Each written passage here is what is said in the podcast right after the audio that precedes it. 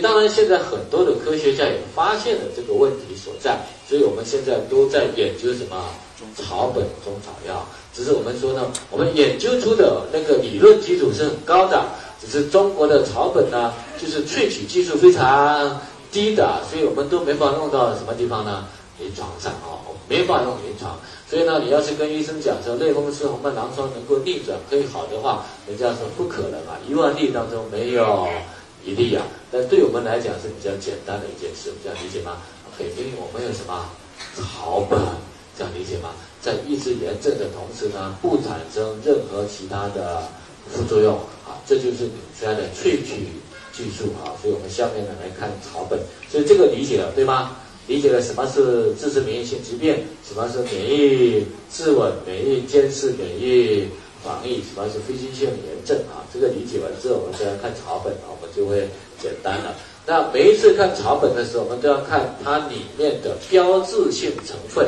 有了这个标志性成分之后，我们再去查百度百科，那你对这种产品的理解就很够了，这样理解吗？所以你用的是什么呢？百度百科啊就可以了。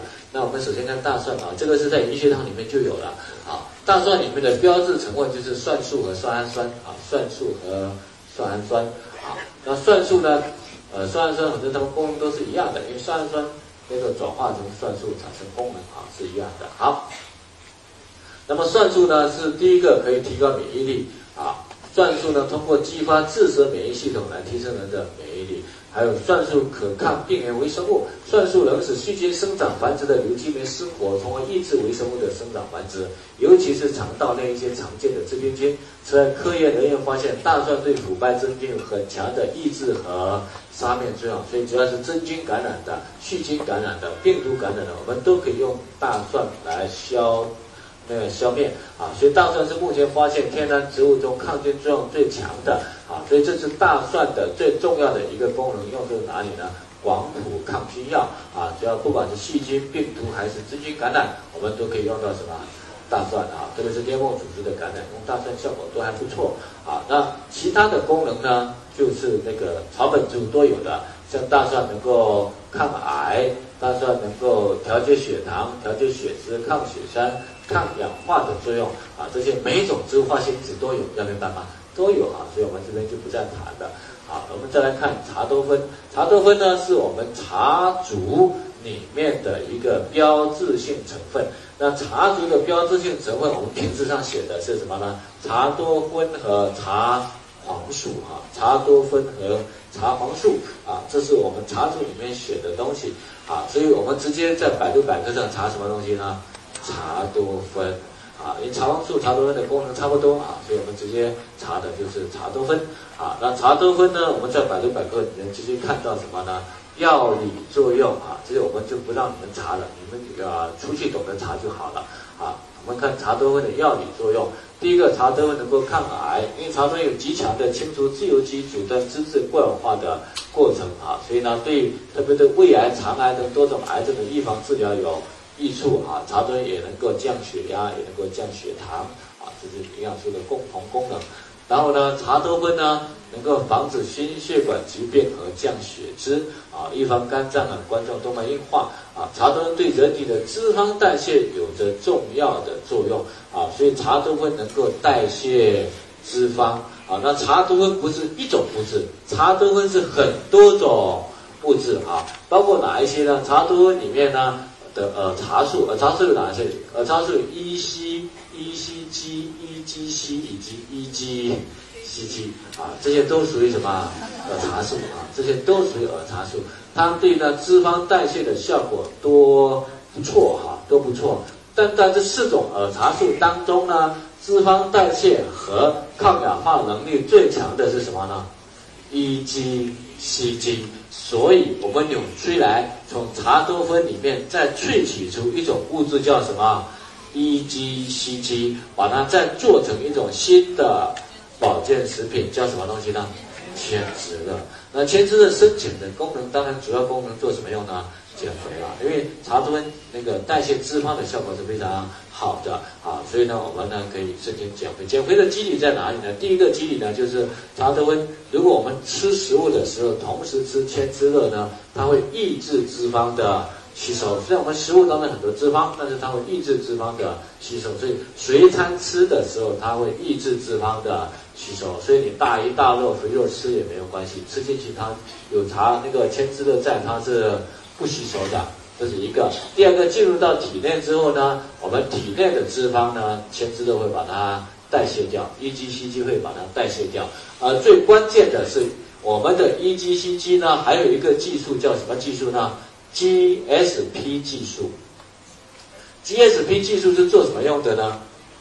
因为脂肪在脂肪细胞里面的脂肪是很难清除的。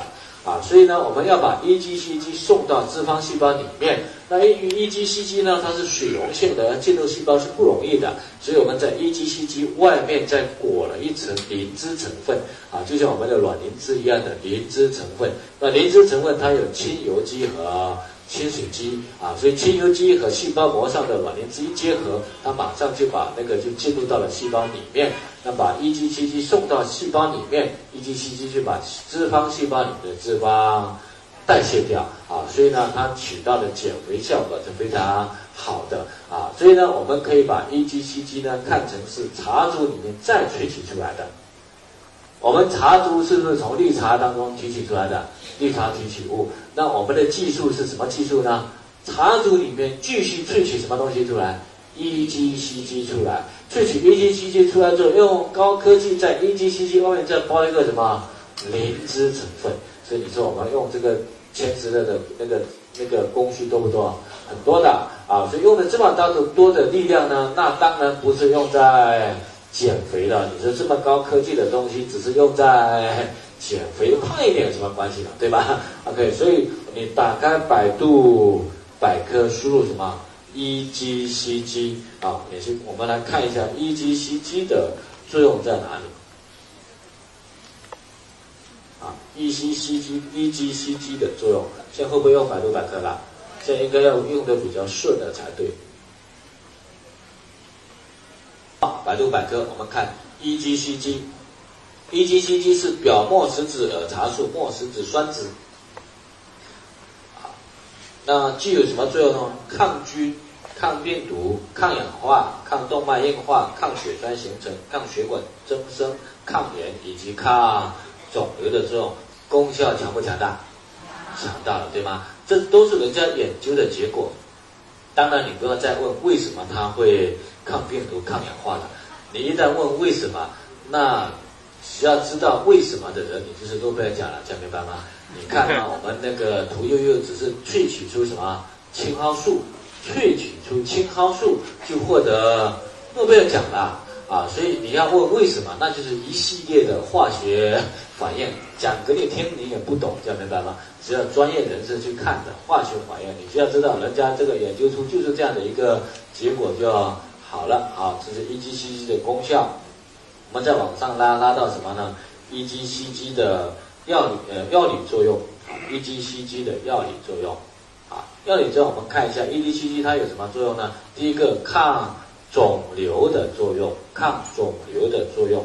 EGCG 的抗肿瘤作用已经得到了各国相关研究人员的认可，而且已经被列为一种潜在的抗癌新药，在中美等许多国家进行研究。那研究人员主要从以下方面入手研究了 EGCG 的抗肿瘤作用，其中有五个原理，我们自己去看。我们只知道它的抗肿瘤作用强不强？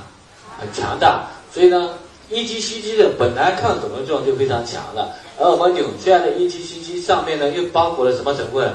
磷脂成分。所以它进入肿瘤速，那个进入脂肪细胞的速度快，同样它进入肿瘤的细胞的速度快不快？同样进入肿瘤细胞的速度也非常快。所以我们在减肥的同时，你经常吃 EGCG，除了减肥的同时，还在做什么作用？抗杀死肿瘤细胞。那么，因为我们人体每一天都产生肿瘤细胞，对吧？